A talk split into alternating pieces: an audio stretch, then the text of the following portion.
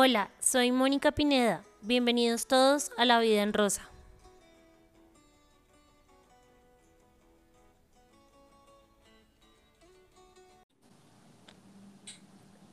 Hola. ¿cómo Hola. estás? Hola, ¿qué tal? Bien, bien, muchísimas gracias por estar acá y pues por haberte tomado el tiempo de, de salir en el podcast. Mira, para mí un honor que me hayas invitado a tu podcast. Me encanta, me, me- me fascina. La, la vida en rosa, ¿cierto? Ay, yo amo tu podcast, la verdad también tengo que, que aceptarlo, pero voy a presentarles a nuestra invitada del día de hoy, con la cual fue súper difícil ponernos de acuerdo en tema horario. Es más pequeña anécdota, no sé cómo ni sé por qué, pero tenía el celular en hora de Dallas, entonces yo juraba que eran las dos y media. Y no eran las dos y media, eran las tres y media. Pero no solo eso, llevo como tres días con el celular así. O sea, Oh. Bueno, cosas, cosas que pasan. Sí, súper loco. Ahora sí me doy cuenta de que, mm, de que nada, es importante mirar otros relojes porque el del celular no. Y, y yo nunca lo cuestioné realmente, pues, o sea, no, súper loco. Pero bueno, eh, bueno, eh, me, me es difícil pronunciar tu nombre. ¿Cómo se pronuncia? Por supuesto, tranquila que para todos. Se pronuncia Snaker. Bueno, Isnaker, nuestra invitada del día de hoy, tiene un podcast que se llama Psicología Femenina, ¿cierto? Sí. Y es fabuloso, fabuloso. Son episodios cortitos, pero habla sobre los problemas principales a los que se, a los que se enfrentan las mujeres. No es un podcast solo para mujeres, pero sí ella es una psicóloga clínica especializada en tratamiento a mujeres. Entonces, pues como este podcast también tiene em, nuestra mayor audiencia es de mujeres, entonces me pareció muy prudente invitarla. Todos me dijeron que querían una psicóloga, que querían que viniera una psicóloga eh, para hablar pues del tema que todos estamos afrontando, como de las relaciones eh, que llegan a su fin, de ese momento de volver a, a encontrarnos a nosotras mismas, de cómo soltar, em, de cómo, y no solo las relaciones de pareja, también de pronto esas relaciones familiares que ya no van a ningún lado, o también esas relaciones de amistades. Entonces me pareció pues súper, súper importante invitarla a ella, porque pues ella en su podcast también habla mucho del tema. Y porque sé que nos puede ayudar como con todas esas dudas. Eh, esto parece una sesión de terapia, pero es una sesión de terapia no solo para mí, sino la idea es que sea una sesión de terapia para todas. Eh, Isneikar está en Venezuela, entonces ella a esta hora son las 4 y 41, como siempre les digo, eh, buenos días, buenas tardes o buenas noches, dependiendo a qué hora me estén escuchando o qué estén haciendo mientras nos escuchan. Y bueno, la idea es como empezar con esto. eh, bueno, no sé si habrás tenido la posibilidad de escuchar mi último episodio, Snakear, eh, pero pues el, el grupo del podcast estamos pasando una tusa colectiva. Ok. Entonces, pues en la que nos apoyamos con diferentes tips y créanme que, o sea, a mí todos los que me han escrito, porque me han escrito bastante, eso me ha puesto muy feliz, em, de que han escuchado el episodio y me han contado sus historias de amor y he tenido como la, la posibilidad de aconsejarlas o, o de a veces solo escucharlas. Em, a veces es como cuando uno dice las cosas en voz alta, no solo se vuelven reales, sino que uno las empieza a asimilar mejor. O sea, como que uno, sí, uno como que empieza a hacer como, como ese proceso de, de aceptar lo que viviste y pues de seguir. Y en todo ese tema, eh, pues imagínate que hasta yo he tenido que volver a escuchar el podcast como para recordarme muchas cosas. Entonces, ahí está nuestro otro invitado, que es Paco. Ok. Tan bello, Paco.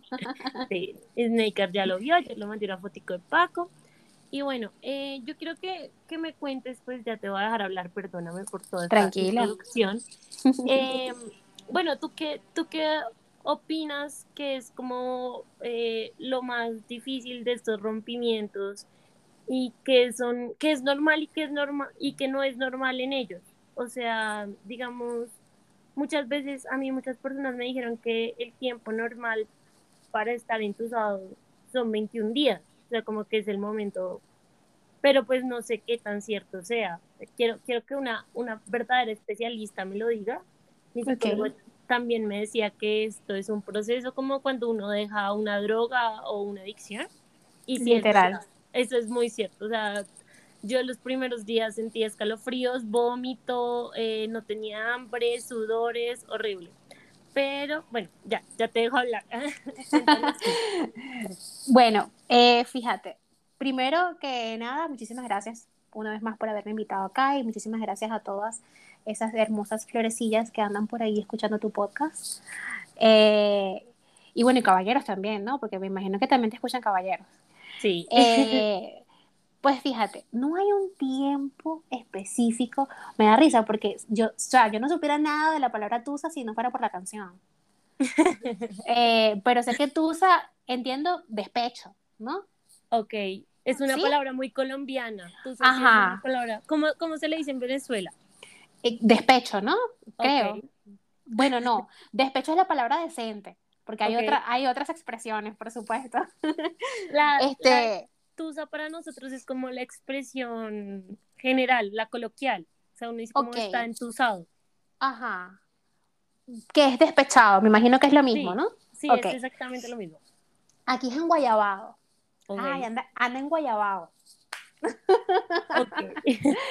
vale, entonces fíjate que, que, que, indiferentemente de que sea una tusa o que sea un, un, pepe o una guayabita que anda por ahí doliendo, ¿ok? Este, no hay un tiempo, no hay un tiempo específico para uno, para poder, digamos que superar, ¿no? Ese sentimiento de abandono de alguna manera. También va a depender que, fíjate que me preguntabas, ¿qué es lo normal y qué no es normal, Isneikar? ¿Qué está bien, qué no está bien? ¿Ok? Va a depender también de los términos de la relación. Si estamos hablando, y muchas veces ocurre, y creo que más de, lo que nos gustaría admitir, eh, muchas veces ocurre que son relaciones que de alguna manera tenían un tinte tóxico, ¿ok? Eh, bien sea en el inicio o en el final, tuvieron ese, ese punto en que, oye, algo no anda bien, sí, pero igual seguíamos allí o ellos seguían allí con nosotras o nosotros, ¿no? Pero la ruptura como tal se, se, dice, los estudios y la literatura dice que, mm, que es como un duelo. Es un duelo, de hecho. ¿Ok? Y tú sabes que el duelo tiene, el duelo tiene diferentes etapas, ¿no? Ok. ¿Has leído algo de eso? Sí, sí, realmente, eh, bueno, como por el tema de, de, que estoy enguayabada, entusada, despechada. Ok. en este momento. Eh, eh, y la vez pasada hablábamos mucho de eso. primero se empieza con la negación, Luego va el tema de, de em, el enojo. Luego va la depresión. Exacto. Luego va la negociación. Y hasta el final va la aceptación. Y yo le decía la vez pasada a mis oyentes que realmente, o sea, suena como en un listado, pero que no es un listado. O sea, tú, puedes, tú puedes estar en la aceptación. Digamos, yo ahorita estoy en la aceptación ya me siento como en la parte de la aceptación, pero eh, no sé, puede que mañana amanezca y me sienta en la parte de la decepción de nuevo, o en la parte de la negación de nuevo, o, o como, o sea, como volviendo a, a, retomarlo. O sea, siento que eso es, lo más difícil, que muchas veces como que uno siente que ya pasó un estado y cuando se da cuenta como que otra vez vuelve a, a ese estado. Y es muy duro es muy duro porque, digamos, como que yo se lo decía la vez pasada a mis oyentes y también lo hablaba con mis amigas, como el hecho de, de que muchas veces nosotros realmente no sabemos que estamos teniendo actitudes tóxicas o que están siendo tóxicos con nosotros porque uno desde la relación no lo ve. O sea, como que tú cuando estás en la relación tú dices, bueno, pues yo hice esto por esto o yo hice esto por esto en mi caso, en mi caso personal yo tengo depresión y ansiedad. mala combinación clínica desde hace como 20 años. O sea, a mí me la descubrieron súper pequeña. Pero yo entré a tratamiento juiciosa hace como 4 años, o sea, poquito. Ok. Y eh, en mi caso en particular, eh, digamos, pues por mi ansiedad y por mi depresión, me hacían sentir que cualquier cosa que yo hacía era un comportamiento loco o tóxico. Cualquier cosa. O sea, digamos, yo pedía, no sé, que, que me respetaran, no me defendieran, no me escucharan ciertas cosas, yo sentía que estaba siendo tóxica.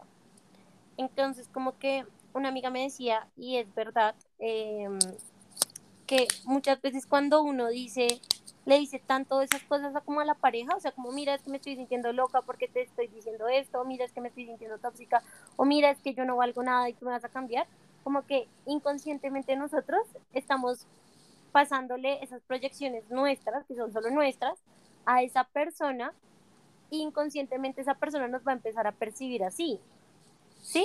Sí, claro, tiene sentido. Ya, Claro, ya después cuando tú vas a terapia y tú dices, mira, lo que pasa es que pues pasó esto, esto, yo sentí que yo estaba loca, yo le dije esto, esto y me comporté así y así, es cuando el psicólogo te dice como, pues mira, no estás loco, pero tú ya le hiciste creer a esa persona que estabas loca.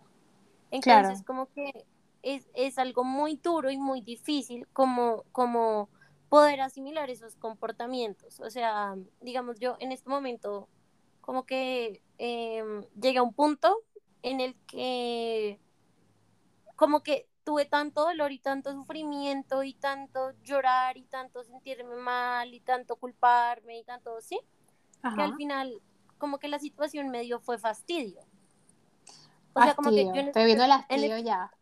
Sí, o sea, como, como estoy hastiado, o sea, como que en verdad no quiero saber de esa persona en este momento, eh, no le deseo el mal, realmente eh, fue una persona que me ayudó muchísimo en los últimos años, que estuvo para mí, que me enseñó, eh, a la cual pues yo creo que yo también le enseñé y le aporté, pero que simplemente nuestro camino juntos, ya, o sea, como que era lo que daba en ese momento y, y pues los dos maduramos hasta un punto en que teníamos planes de vida totalmente diferentes y uno puede estar con una pareja hasta que los planes de vida van encaminados hacia el mismo lado. Ya cuando empiezas a tener como planes diferentes y son irreconciliables, pues ya es cuando te tienes, o sea, nosotros ya nos habíamos planteado al final de la relación, porque yo me voy a hacer un máster afuera, pero no lo habíamos planteado como para dentro de cuatro meses del final de la relación. Pero ya desde que, o sea, lo que digo, desde que uno empieza a tener planes diferentes con esa persona, todo se va para abajo. Sí, es verdad. Y, y, pues por eso digo ahorita, o sea, yo ahorita realmente eh, le deseo lo mejor, eh, es una persona fabulosa, espero en algún momento eh, poderme sentar a hablar con esa persona ya mucho tiempo después, pero por este momento y por cómo me siento ahorita, pues ya estoy como hastiada de la situación. Entonces ya estoy en un punto que digo como, ok, te amé, y le entrego todo ese amor al universo y espero que ese amor te acompañe y espero te vaya muy bien en la vida. Pero, em, pues sí, de ti no, no, o sea, en este momento lo que haga o deje de hacer eh, ya es algo que no, o sea, como que no, no me interesa. y claro, ya no va contigo, o sea, no, no, se, no se están moviendo en la misma sintonía y pues como bien dices, no se le desea mal a la otra persona, pero se deja ir, ¿sabes? El, el, el bendito let it go que, que tanto cuesta. Sí, Exacto. Y ese tema como de, o sea, como es que, bueno, no sé si psicológicamente hablando esto tengo un término, pero ese tema como de realmente la persona que él es ahorita y que él fue al final de la relación y la persona con la que yo terminé, eh, pues no era la misma persona que yo amaba. Entonces cuando a mí me da como la tusa de mirar fotos y mirar esto, yo digo como, qué, lindas fotos, lástima que ya no éramos nosotros. O sea, como que al final de la relación tú y yo ya no éramos esas personas. Claro, y fíjate que es curioso porque, discúlpame que te interrumpa, pero... no, no, no, yo, yo soy la que te deja hablar, perdón. no, no, no, vale. Este, pero quiero agarrar la idea, ¿no? No estoy diciendo que sea tu caso porque no se está buscando acá exponer. Muchísimas gracias por compartir, por supuesto. Pero, eh, ¿qué pasa? que a veces nos damos cuenta de cosas que no veíamos, como tú dijiste hace ratito, que no veíamos porque estábamos dentro de la relación. Fíjate, la persona que terminó, la persona que estuvo conmigo los las últimas semanas de la relación, no es la misma que yo veo en las fotos, pero hasta qué punto repito, no estoy diciendo que sea tu caso, pero a veces sucede, me sucede mucho con mis pacientes, que yo digo, ¿hasta qué punto tú no te diste cuenta que él siempre fue así o que ella siempre fue así, pero que no lo quisiste ver? Sí, o sea, como que uno, o sea, bueno, entre ese descubrimiento y esa madurez, porque pues es que nosotros empezamos la relación cuando teníamos 18 años, yo tengo 23. Claro. Eh, pues, no éramos, o sea, maduramos, ¿sí? Y Claro. crecimos y cambiamos y quizás nos idealizamos. Eh, él me decía, yo idealizaba que, que tú, mejor dicho, ibas a ser eh, supremamente feliz y que la depresión total se te iba a ir y tal. Y yo idealizaba que él iba a ser la persona, mejor dicho, que yo. ¿Tú qué idealizabas, mi amor? que, que, que, que él iba a ser la persona que más iba a estar ahí para mí, pero pues, o sea, es eso, es la idealización misma, o sea, es como que, em, o sea, como sí, es, es la misma idealización que uno se lo dice, como, digamos, yo se lo digo a mis amigas y, y se lo digo a mis oyentes y a cualquier persona que nos esté escuchando, como el releer cosas o el mirar cosas que te mandabas o el, o el leer cartas, o, o sea, uno tiene, si lo va a hacer, que no lo recomiendo, pero pues si lo vas a hacer, si vas a conservar eso y lo vas a volver a mirar, eh, realmente tienes que acordarte que ya ninguno de los dos eran esas personas. Mira que yo lo vi ayer en algo súper, estaba en Close Friends em, y, y como que yo borré todas las fotos del celular, ¿no? Pero Ok. pues dejé unas importantes, o sea, como de viajes, eh, cosas así. Y cuando estaba mirando unas fotos de viajes, eh, porque iba a subir una foto, no sé eh, qué me pasó, yo me puse a, a fijarme en mi cara. Y yo decía, wow, qué loco, qué loco, qué loco, qué loco, porque, o sea, mi cara hace tres meses era algo totalmente diferente a mi cara en una foto tomada ayer. Entonces yo decía como, o sea, no, o sea, como en la cara y en, en el momento en que, en ese momento yo ya estaba en negación, ¿no? Pero yo Claro. en la cara veía como, como un cansancio, como un agotamiento, pues, o sea, no fotos llorando, fotos normales, pero me veía como cansada, como agotada, como sin luz, como, ¿sí? Claro. Y ya cuando me tomé una foto ayer, yo dije, oye, qué raro cómo me cambió la cara. O sea, me cambió un Sí. 70 por, ya no me siento esa persona. Yo decía, claro, él cambió, pero yo también cambié. Yo no me, yo no soy esa persona de hace dos meses. O sea, yo, yo no soy la persona de hace un mes. Estoy segura que ahorita soy otra persona 100% diferente em, en todo, realmente. Como que uno, uno cuando sale y cuando empieza ese proceso de sanación, eh, cuando empieza en ese proceso de trabajar en uno, cuando, y, y cuando, ojo que cuando digo el tema de trabajar en uno no es porque desde el último episodio yo no haya llorado y me haya vuelto la más zen del mundo, no, o sea, créanme que he llorado muchísimo, he pataleado muchísimo, eh, pero eh, algo importantísimo en este caso es que yo, yo aunque he llorado y aunque me he sentido mal, así llorando y todo, me he puesto a reflexionar en mí. Entonces siento que eso es algo que, que me, ha, me ha ayudado mucho. O sea, también he salido un montón con mis amigas, ¿no? no pero, pero más que salir, más que cualquier cosa, yo, te, yo tengo muy claro que en este momento de mi vida, o pues digamos en este momento de, mis últimos meses en el país, eh, quiero, quiero enfocarme solo en mí. O sea, como sí, darme ese tiempo para, para que la próxima versión de mí, que ya llega eh, literalmente pasando a un, a un nuevo escalón de su vida, llegue pasando a ese escalón 100% sana, o sea, como calmada, como en paz. Yo sé que, digamos, para los que nos escuchan y tienen depresión, ansiedad, así como yo, que es una condición que, bueno, realmente los diagnósticos dicen que son para siempre, pero uno madura también en su condición. O sea, yo ya no tengo los mismos tipos de ataques de pánico o de ansiedad que tenía hace dos años, que mejor dicho me quería golpear y que no podía estar con nadie, no, ya, ya es un punto en que uno va avanzando, va mejorando. Eh, otra cosa que me sirvió mucho, que fue una cosa dolorosísima, pero eh, pues nada, cuando uno empieza a aceptar que esa otra persona por la que uno está sufriendo ya no lo ama y ya no siente lo mismo que uno, hasta ahí, amigos, porque yo se los dije la vez pasada y creo que tú también lo has hablado mucho en tu podcast. como tú no puedes rogar amor, o sea, No, no.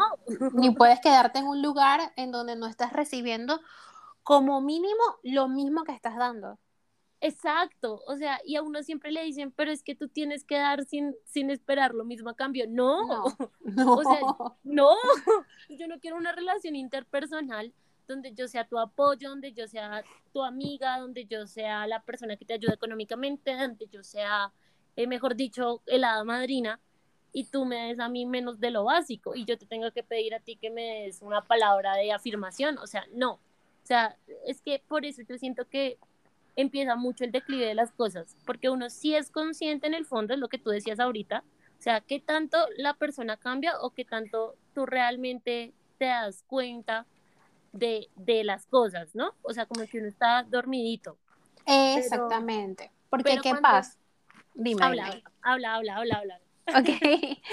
Lo que pasa es que, fíjate, eh, justo ayer estaba hablando con mi pareja de eso, porque eh, él también es psicólogo y yo le decía, nosotros, o sea, a mí me da mucha risa porque nuestras conversaciones de, de después de- del almuerzo son conversaciones filosóficas, definitivamente. No, sí, el ser y tú sabes, y la nada, y la cosa. Entonces, ¿qué sucede? Que estábamos justo reflexionando sobre las relaciones, ¿no? Y sobre, oye, ¿por qué nosotros estudiamos psicología? ¿Será porque tenemos muchos problemas? Y yo le digo, pero es que todos los seres humanos tenemos problemas, todos tenemos dad issues y mommy issues y cositas en la cabeza que arreglar. ¿Ok? Sí. No es que solamente uno llegó y, ay, sí, yo estudié psicología porque yo estoy loca y, y nada, voy a comprenderme. No. Pero ¿qué pasa? Que muchas veces vamos a las relaciones con esa maleta llena de virtudes, ¿ok? De muchas cosas positivas, pero también de sombras, de cosas que están allí en, en- en la sombra ocultas y que a veces no queremos mostrarlas o mostrarnos a nosotros mismos porque es doloroso. A ver, y que el proceso terapéutico es doloroso, hay que ser muy valiente para asistir a terapia. Sí, es verdad. Confirmo como paciente que no, primero no hay nada más difícil en la vida que conseguir un terapeuta estable. O sea, porque es otra relación súper difícil. Y Exacto. segundo, no hay nada más difícil que realmente tú, tú sentarte y tú decir como, en verdad tengo este problema y estoy actuando así a propósito. O sea, bueno, mi, mi terapeuta ya, ya ahora, me quiere una terapeuta mujer. De pronto, ahorita hablo con, en terapia con mi psicóloga. pero, pero, pero, em, en terapia un terapeuta me decía hace poco, como que realmente uno se vuelve tan adicto como a, ese sentimiento de dolor que tú Ujú. sabes que algo te va a doler y lo sigues haciendo. Por ejemplo, mis amigas me decían como, mira, tú sigues preguntándole a fulanito, a sutanito, a perenjeno, que qué pasó con el man, que con quién está el man, que qué... ¿Y qué pasa cuando te respondan? Lo único que va a hacer es, es que te siga doliendo. O sea, no vas a tener absolutamente nada bueno de eso. ¿Para qué lo haces? Y yo Exacto. ayer me preguntaba como, ayer cuando me di cuenta que estaba ya muy cansada de todo el tema, eh, dije como, o sea, sí, o sea, ¿de, de qué sirve? O sea, ¿qué, qué fastidio. O sea, dije primero, es una persona que no siente, que no es la persona que tú quieres, porque no es la persona ya que tú quieres. Que le tienes mucho amor y mucho respeto, sí, pero pues ya.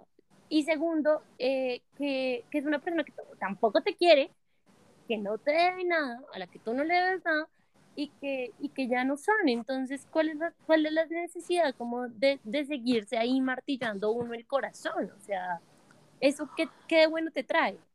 Porque hay una compulsión, hay una compulsión. Fíjate que eh, eso, o sea, tiene, sí, en psicología hay una teoría que lo avala y que muchas personas, muchos psicólogos no están de acuerdo con ello, pero yo soy definitivamente una de las defensoras, aunque no lo practique mucho, y es el tema del psicoanálisis, ¿ok? Y Freud decía que hay una compulsión, que hay un placer, hay cierto placer en ese masoquismo, ¿ok? ¿Es un placer raro, perturbador? Sí, pero sí lo hay. ¿Qué pasa? Cuando hay una condición, ¿ok? Emocional, eh, una condición, digamos, vamos a ponerle su nombre, su, término, patológica de vincularnos, porque a veces tenemos una condición patológica de crear vínculos con otra persona, amistad, pareja, relaciones de vínculo patológicas con papá, con mamá, con hermanos, con primos, ¿ok? Y, eh, eh, perdón, e incluso podemos llegar a hacer vínculos patológicos con nuestras amistades o con incluso nuestro terapeuta, ¿ok? Exacto, porque tenemos una manera de relacionarnos que no está bien, que no es, no, es que no está bien, que no es adaptativa. Entonces, llevamos eso, ¿ok? A la relación y entonces nada, conseguimos a la horma de nuestros zapatos que nos da el, el, el, la dosis de dolor que necesitamos para poder satisfacer ese placer culposo que anda por allí escondido en el inconsciente, ¿ok? Que es muy difícil de identificar por eso mismo, porque está en el inconsciente. Ahora, cuando uno asiste a terapia y pasa por todo este proceso y resulta que te, da, te llega el insight, te das cuenta, el darse cuenta de las cosas y de que, oye, yo de verdad actuaba así o hacía esto o él me hacía esto y yo no me daba cuenta, ok, fíjate. Por ejemplo, ya que estamos hablando de tusas, en estos momentos yo estoy felizmente con mi pareja, de verdad estoy muy bien, pero antes de llegar a este punto, de la relación o con una persona, eh, yo, mis vínculos eran súper tóxicos, o sea, no sabía vincularme con, con, el sexo opuesto, ¿ok? Si no era a través de la aprobación, o sea, mi forma de crear vínculo con las personas o con el hombre era a través de que él me aprobara siempre. Y eso obviamente que bien me habla de una baja autoestima, amor propio poco, mucho, nulo, cuidado si no nada, ¿ok? Entonces, como había una baja autoestima, yo, o sea, yo necesitaba la aprobación y la afirmación de la otra persona. Pero sabemos muy bien que la autoestima se trata de eso, o sea, es auto, tú te lo das a ti mismo, es poder reconocer reconocer y reconocerte con tus virtudes y con tus defectos, reconocer todo, porque era, o sea, era, yo era una, un manojo de, de inseguridades. Entonces, cuando empiezas a hacer el trabajo en terapia y empiezas a darte cuenta de que, pero bueno, yo soy así, yo mido 1,60 y soy regordita, ¿y qué le vamos a hacer? Habrá alguien por ahí en el camino que le gustarán mis rollitos, ¿cuál es el rollo? ¿Verdad? este, empiezas a aceptarte y empiezas a aceptarte tal cual, con tus piernas, con tus rollitos, con tu celulitis, y empiezas a ser más real. Y empieza también el proceso de que no es que no te importe, es que simplemente ya no te duele. Ajá, y tú empiezas a trabajar por ti, por, exacta, o sea, por ti. Exacto. Y mira que, o sea, bueno, no sé, yo creo de pronto es posible que tú hayas, hayas leído esto alguna vez o este libro quizás alguna vez, pero ya que estamos hablando de todo el tema, hay un libro que me compré hace poco que literalmente ya es más subrayado que el libro. ¿eh? Se llama Las mujeres que aman demasiado. Ah, sí. Yo creo que de pronto lo has leído. Sí, sí, lo tengo, lo tengo. Prestado, pero lo tengo. en el prólogo dice algo muy importante y dice eh, que cuando estar enamorada significa sufrir, es porque estás amando demasiado. Y que cuando no nos gustan muchas de sus conductas, valores, características básicas, pero las soportamos con la idea de lo que tú dices ahorita, de si tan solo fuéramos lo suficientemente atractivas, cariñosas, él querría cambiar por nosotras, estamos amando demasiado. Y mira que voy, o sea, no voy 50 páginas del libro, no, no voy nada, porque lo he leído con mucha calma. Pero eh, en el libro habla de algo muy importante y algo que estos días me ha analizado mucho, y es el hecho de que realmente como que todo lo que has vivido en tu niñez, en tu infancia, absolutamente todo eso es lo que, de, y como tú te tratas con tus papás, como tú te tratas a ti misma, la autoestima que tú tienes, es el reflejo de las relaciones amorosas que tú consigues. Claro. ahí es cuando, o sea, cuando yo me puse a leer, eh, estoy en la parte de Daddy Issues, cuando me puse a leer esa parte, yo dije, claro, pero, y, y, y, yo lo decía en forma de chiste y se lo decía a mi expareja cuando peleábamos, no me trates como si tú fueras mi papá y no me trates como me trata mi papá porque a mí eso no me gusta. pero yo diga, yo ahorita estoy diciendo como, ¿será que a mí eso no me gusta? O sea, porque siempre lo permito. Entonces, digamos, eh, en, obviamente en otros aspectos, pero peleas que yo tenía con mi papá, eh, X o Y, también eran peleas X o Y que yo tenía con mi pareja. Actitudes que a mí no me gustan de mi papá, eran actitudes que yo permitía en mi pareja. Entonces, yo ahora es que digo como, wow, o sea, por eso es que empecé el episodio ah, por términos legales, ah, diciendo que nadie es bueno ni malo, porque simplemente éramos o sea, éramos pequeños y estábamos conociéndonos y estábamos descubriendo muchas cosas. Claro. Y por eso las conductas que permitimos o las conductas que hicimos, pues realmente son conductas que, pues sí, marcaron, fueron buenas o malas, pero que nos tienen que enseñar algo. Y que la idea es esa. O sea, mi idea ahorita no es saltar a otra relación, sino, oye, descubrir todos estos problemas, empezar a amarme, empezar a amar todas estas cosas que lo que tú dices, busco aprobaciones en terceros y y pues ya así realmente buscar algo que sea sano. claro, claro. Es que eh, fíjate que es bonito que lo reconozcas así porque definitivamente eh, fue una relación, en este caso, como muchas de esas que, que fallan, que son dadas porque, oye, tú a tus 23 años te diste cuenta de eso. Ajá. ¿Sí?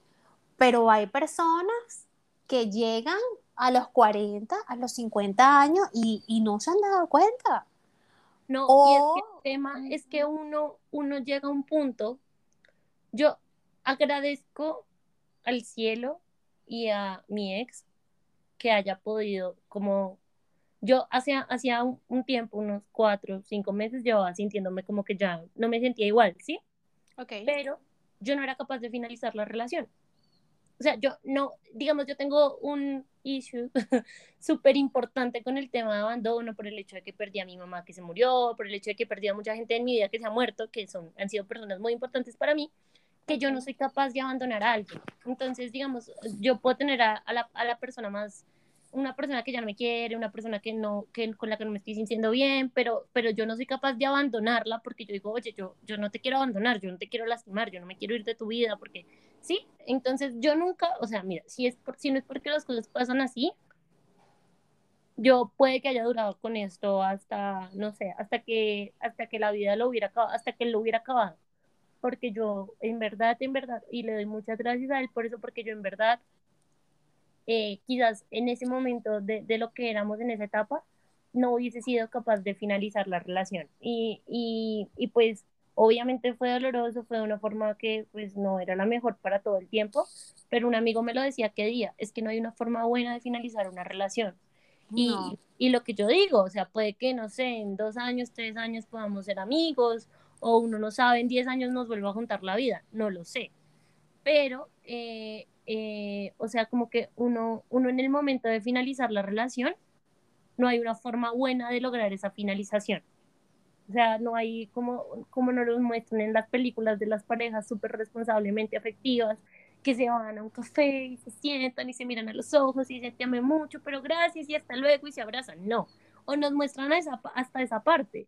Pero realmente después de que acaba ese café y tú llegas a tu casa y tú te empiezas a dar cuenta de lo que pasaste y entonces tú empiezas a buscar respuestas porque el ser humano tiene la necesidad intrínseca de ir al hoyo a buscar respuestas, qué pasó, por qué me hiciste, de culpar al otro, de culparte a ti, de gritar, eh, llega, yo digo que el primer mes que no termina una relación en verdad debería ser el contacto cero, porque todo lo que uno dice es tóxico y es dañino.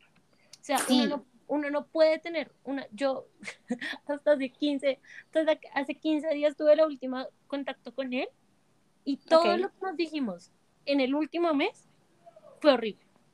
O sea, fue horrible. O sea, nos hablábamos dos horas para decirnos cosas horrorosas, el uno del otro, echarnos culpas, o sea, entonces es lo que digo, o sea, como si ustedes hasta ahora están finalizando la relación y nos están escuchando, usen el contacto cero, les va a servir sí. les va a dar paz.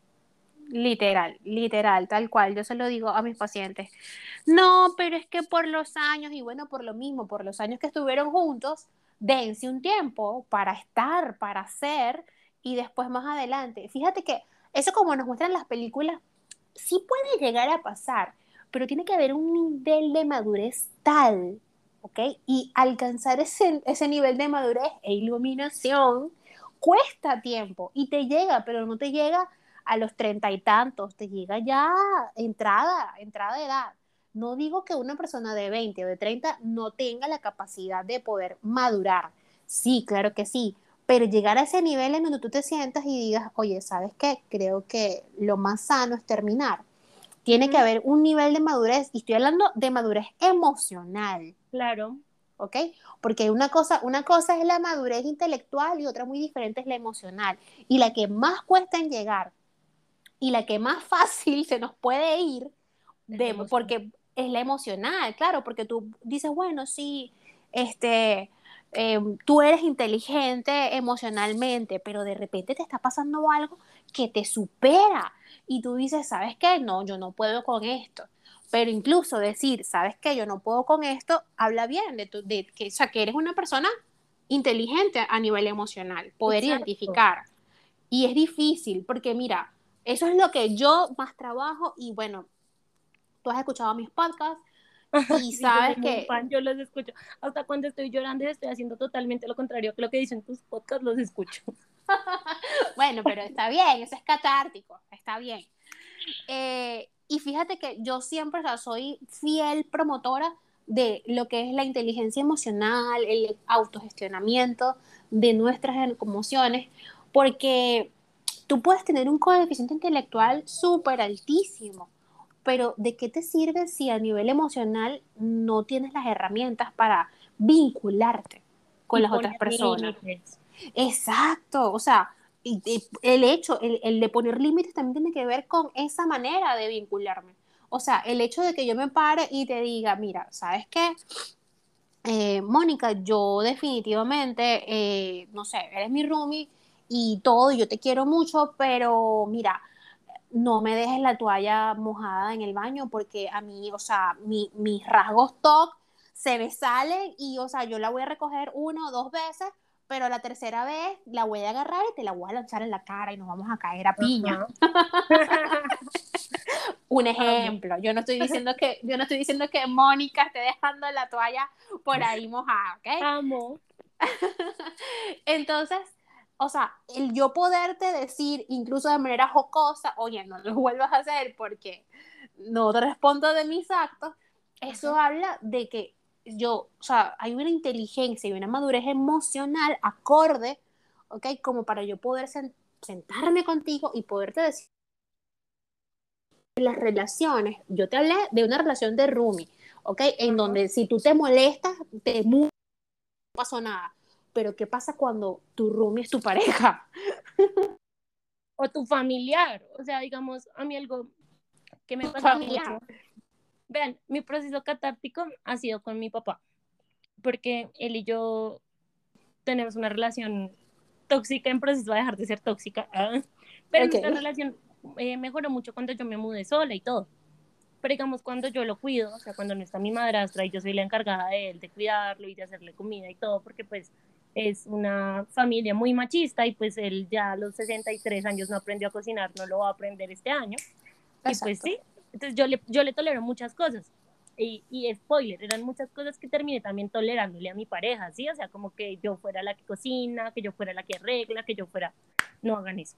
Pero eh, eh, algo que yo me di cuenta con, con mi papá que estaba haciendo y que me di cuenta que también estaba haciendo con mi pareja, era que si bien yo por mi tratamiento en terapia eh, sabía poner mis límites o como por el tema de la depresión, que yo no soy capaz de guardarme ningún sentimiento, sino que yo lo tengo que expresar en voz alta, eh, era capaz de decir, mira, no me gusta esta actitud que estás teniendo conmigo, por favor cámbiala porque no me estoy sintiendo bien, no me estoy sintiendo validada, me estás haciendo sentir incómoda, eh, X o Y, no me trates así, no me hables así, no me levantes la voz, no me cojas de tal manera, listo, yo ponía los límites.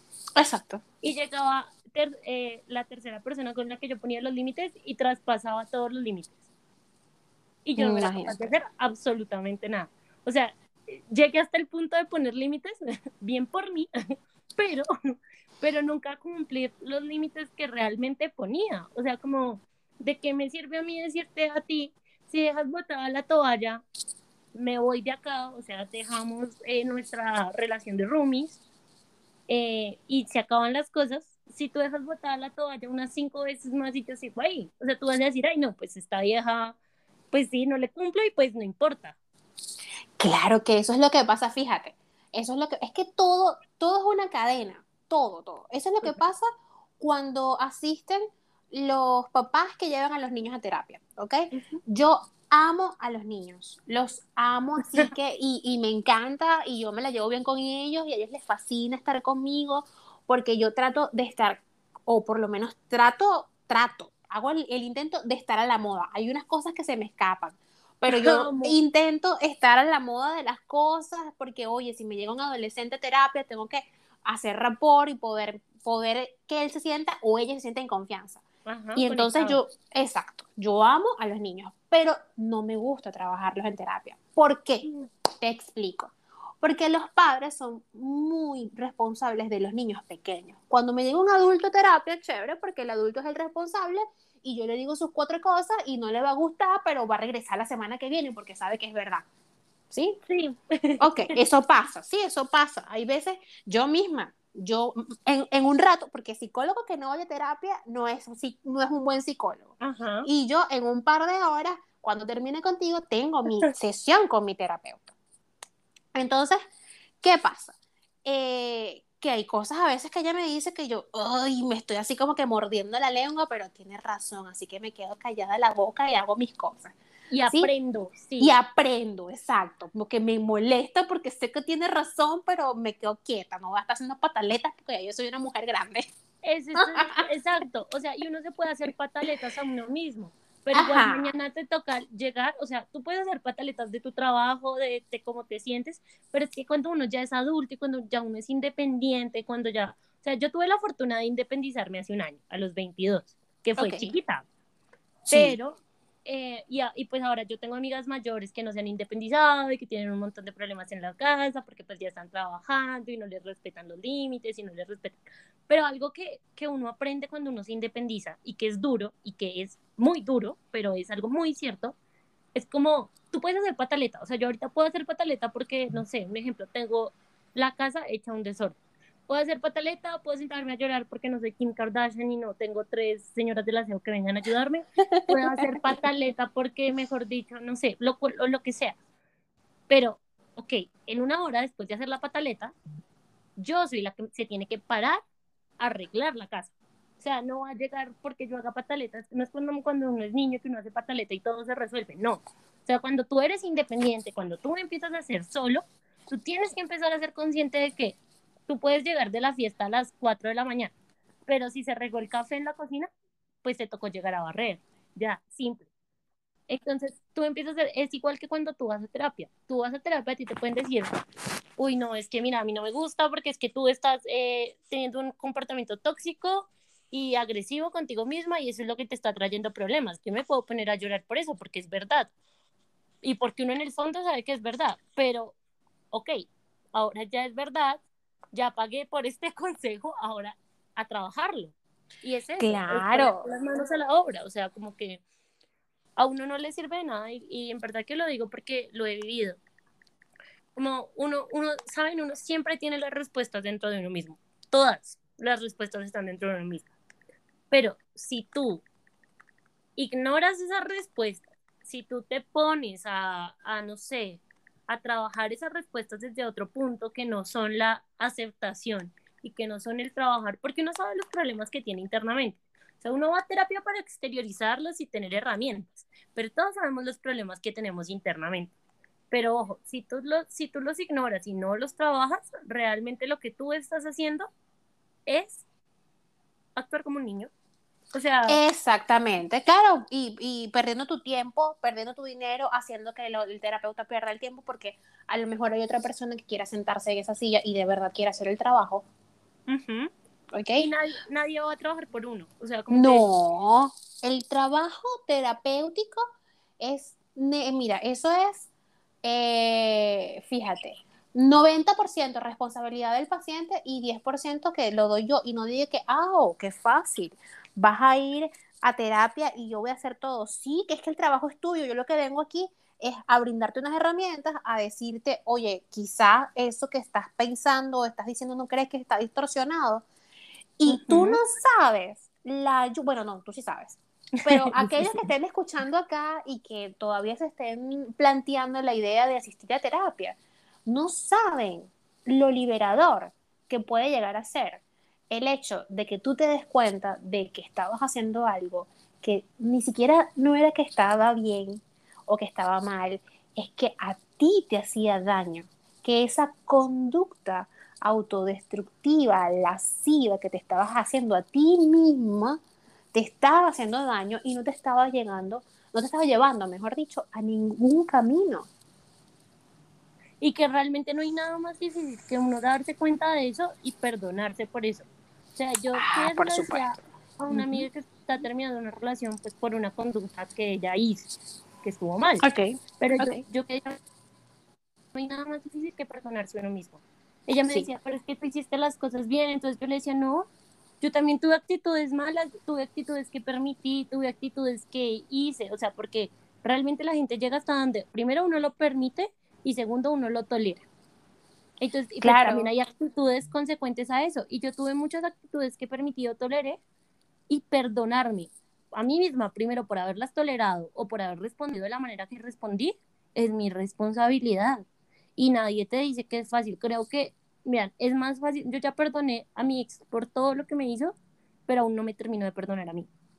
Es que es súper difícil. De hecho, ¿por qué crees que se habla de la... Em, el tema de la, el, la violencia de género, ¿ok? Eh, lo más difícil de eso es que la persona, la mujer, se perdone a sí misma por haber permitido, porque entran en juego muchos factores, ¿ok? Es el tema de que yo le dejé que me hiciera eso, yo permití que me pasara eso. Entonces ahí viene una revictimización, ¿ok? De la persona en donde ya no es solamente víctima del abusador, sino que también es víctima de ella misma y de esos pensamientos intrusivos, de ese diálogo interno, porque hay, o sea, es un, es un pack completo, o sea, para poder eh, ser una mujer abusada física, mental, psicológicamente, emocionalmente, que hay un montón de tipos de abusos, ¿ok? Y están disfrazados de las peores maneras para que tú no te des cuenta y pasen desapercibidos. Em, pero estas mujeres por lo general, como te comentaba en un principio, eh, yo fui una de ellas, tenemos la tendencia a tener una baja autoestima, a buscar la aprobación, a tener daddy issues, muchas, es un, es un, es un pack, ¿ok? Que viene completico ya, así que ya, tiene, se sacó todas las papeletas para poder ser eh, una víctima en potencia de abuso, ¿ok? Entonces, el tema a trabajar con estas mujeres es precisamente ese, que este, ellas pues les cuesta el tema de perdonarse a sí mismas y de pasar la página y seguir con su vida, es un tema sumamente difícil. Claro, no, y es que digamos, o sea, hay, hay un tipo de abuso que es muy, muy frecuente y que creo que la mayoría lo hemos vivido, pero, pero nunca nos, nos notamos, es el del gaslighting. Y es como, sí. o sea, es como el gaslighting no solo es que te quieran creer loca para hacerte ver loca y quitarte toda tu fortuna, no. El gaslighting también es lo que, que empiezas tú a vivir sucesos, a mí me pasaba mucho, que me decían cosas o me hacían cosas y después me decían, es que esto nunca pasó, esto nunca pasó, entonces yo le tenía que el punto de decirle como, por favor, cuando tengamos una discusión, grabémosla, porque yo, yo no sé después que, que si fue lo que pasó o no fue lo que pasó. Y a mí eso era algo que me mortificaba, o sea, digamos, yo que me prometieran algo y después no pasaba y yo le hiciera el reclamo a la persona y me dijera, yo es que nunca, yo, yo nunca te prometí nada. Oh, por Dios. O, que me hicieran algo, digamos, una vez me dejaron la mano morada y gracias a todo lo que pasó, yo eh, le mandé foto a mi psicólogo del momento, y hablé con mi psicólogo, porque ya cuando pasaron cuatro días, una semana y tuvimos la, la discusión acerca de lo que había pasado, me dijo, eso nunca pasó. tú estabas deprimida e me dijeron esta frase, por favor, nunca, si tienen depresión, nunca dejen que se las digan. Tú en los ataques de pánico, lo que estás viviendo y lo que te imaginas lo representas como si fuera la realidad. No, eso no, no, no es verdad. Wow. Entonces, claro, yo, y yo tuve que llamar a mi psicólogo, es más, cuando terminamos y tuvimos la discusión otra vez por eso, por ese suceso, otra vez me dijo que eso nunca había pasado, y cuando después de la discusión todo, yo tuve que llamar a mi psicólogo y decirle, eh, hola, mira, ¿tú te acuerdas de tal fecha? Quiero saber si esto que, que yo te conté sí pasó en la vida real.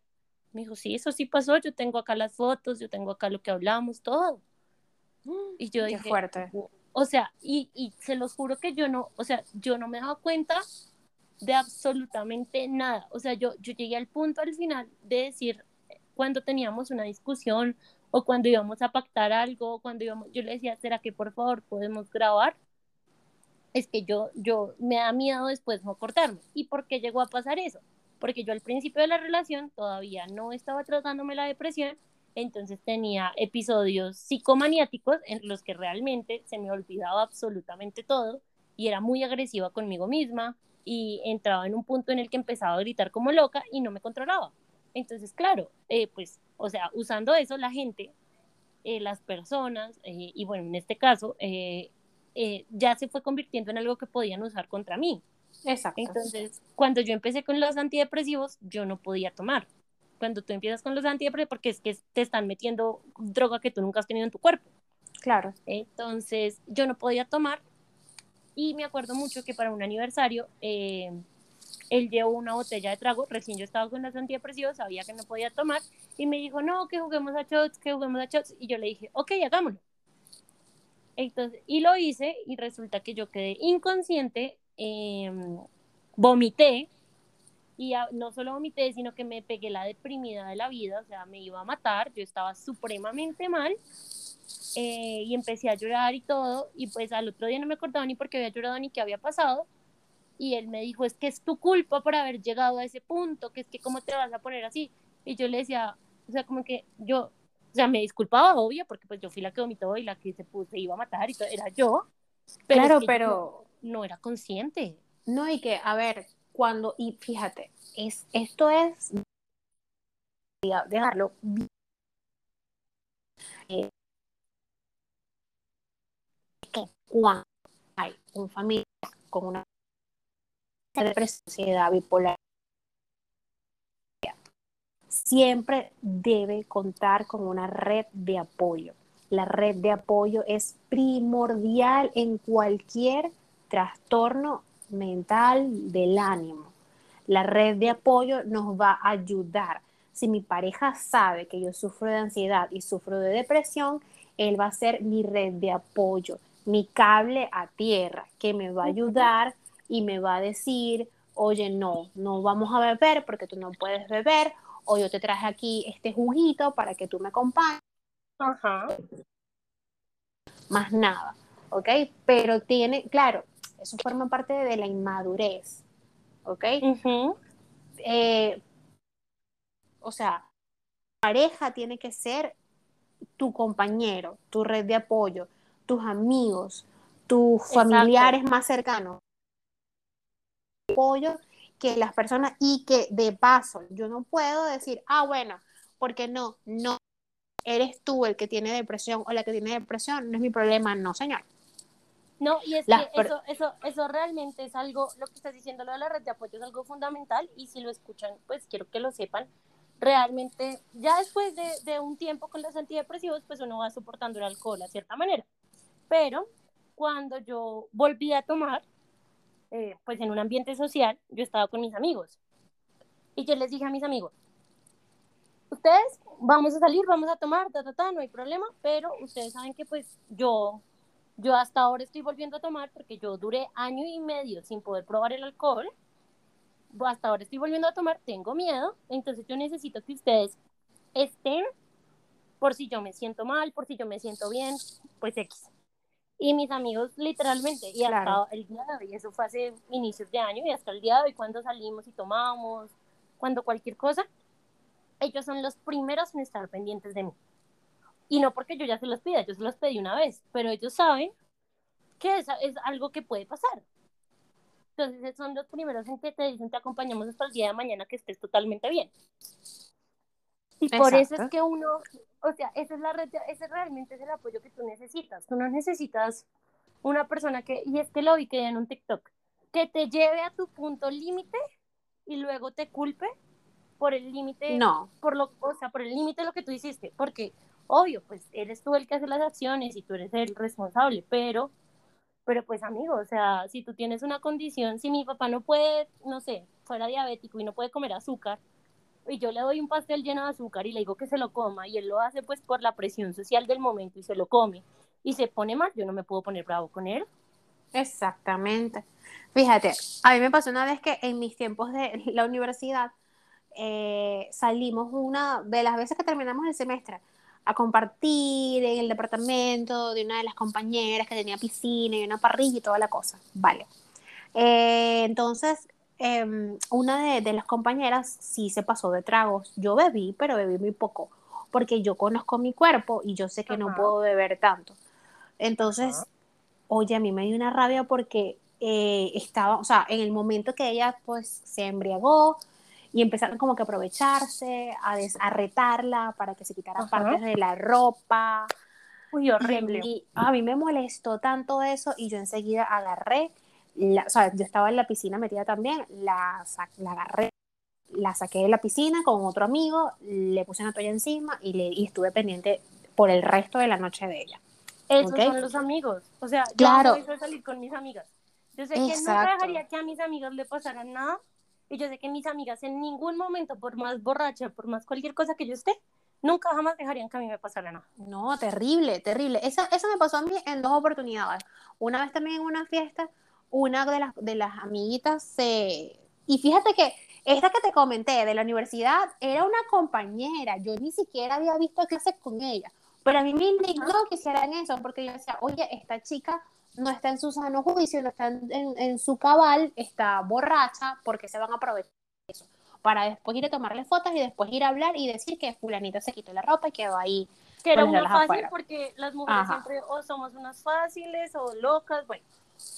Terrible, terrible. Y después me pasó también con una, era una amiga, la hermana de una de mis mejores amigas, y me acuerdo que era un chico que quería lanzarse encima, y yo no, no, no. Y muchas veces, muchas, más de una vez, he quedado como que, ay, incluso me, me ponían a prueba como que, ay, es que a ti te gusta ella. Y yo me he quedado callada, yo no decía nada, y yo no me gusta, si me gusta, no me gusta, si no es problema tuyo, pero tú no vas a, a venir a estar haciéndole cosas a, mi amiga, ¿qué es eso? Y realmente es que es realmente sororidad entre mujeres. O sea, yo muchas veces he estado en bares que veo que a una chica le están retando o que le están subiendo la falda o que cualquier cosa y yo soy la primera en arreglar. Claro. O cuando, no sé, una vez a mí se me desabotonó la blusa por atrás, yo no me había dado cuenta. Y una chica que no conocía llegó y me dijo, oye, mira, tienes no espérame, te arreglo. Esa es la sororidad, amigas. O sea, como que es una mujer, es una persona. Yo no voy a dejar que se aprovechen de ti. Yo no voy a dejar que tú te sientas mal por esto. En verdad, tú vienes con esta persona y es, es eso. O sea, como mujeres nos toca cuidarnos mucho, pero también nos toca, nos toca aprender, pues, a no solo los límites, sino aprender a controlarnos a, a nosotras mismas y aprender a apoyar a, a las otras mujeres. Eh, y, claro. y tener lo de la red de apoyo es algo, es algo brutal. Sí, es que hay que crearlo, hay que crear, sin caer en, los extremos, porque como digo, sí, como digo yo, eh, hay para, perdón, no te preocupes. La vida del Señor todo es posible y hay tanto hombres como mujeres que están, son malintencionadas. Ajá. ¿Ok? Eh, de hecho, les voy a hacer una recomendación. Una oportunidad, no sé si tú ya la has visto, de ver la serie de Apple TV Plus, The Morning Show, o sea, véanla, porque ese es el mejor ejemplo. ¿No la has visto? No, ¿es buena? Eh, no, no, es buenísima, buenísima. Yo ahorita estoy viendo... Voy a ver. Sí, yo ahorita estoy viendo la segunda temporada, que ellos la grabaron en, COVID el año pasado. Y, oye, de verdad que la serie no tiene desperdicio. Habla de lo que es el abuso, Em, el abuso de poder, el abuso también de género eh, un montón de cosas que se están dando hoy en día y que yo digo, oye, o sea, ni tan calvo ni con dos pelucas. No puedes ser eh, extremista y defender a las mujeres porque hay mujeres que también no son buenas, pues. No, y, lo que decíamos ahorita, o sea, uno tiene que reconocer que uno también ha tenido actitudes tóxicas. Digamos, algo, algo, de lo que yo me culpo es como que, en verdad, eh, antes de, de, yo medicarme, cualquier persona que me haya visto en un ataque de depresión sabe que yo botaba aruñazos, que me aruñaba, o sea, que era algo realmente inaguantable. Y pues, ¿qué me pasó? Y me pasó a mí hace cuatro años y ahorita digo, qué pena con las personas que tuvieron que estar ahí cuando yo pasé eso, qué pena con las personas que quizás ofendí para que se alejaran de mí, porque uno no, pues no es consciente, pero igual es algo que uno hace. Claro. Entonces, yo, yo aún, la verdad, todavía tengo un poco de culpa sobre ese tipo de cosas, pero pues también entiendo que era en una época que todavía no había empezado un proceso. Y que si ustedes tienen depresión o algo así, vean, no saben el proceso, lo que lo cambia a uno. El proceso es, es algo que, que a uno le ayuda mucho para abrir los ojos. Y, uy, ¿sabes qué? Yo te quiero recomendar, por si no te has visto, que también habla mucho del tema. Eh, se llama Las cosas por limpiar. Está en Netflix. No sé si ya te la viste. ¿Aló? ¿Me escucha? ¿Aló?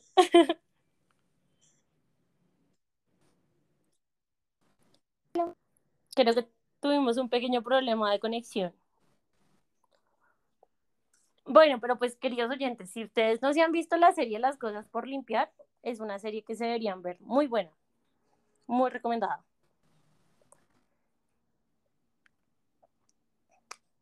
¿Y Snake, nos escuchas?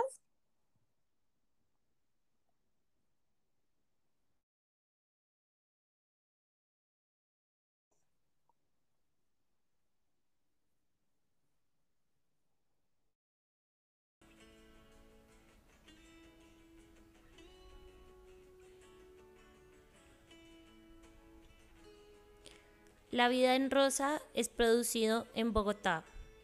Música instrumental, Mark Davis. Guión, producción y edición, quien les habla, Mónica Pineda.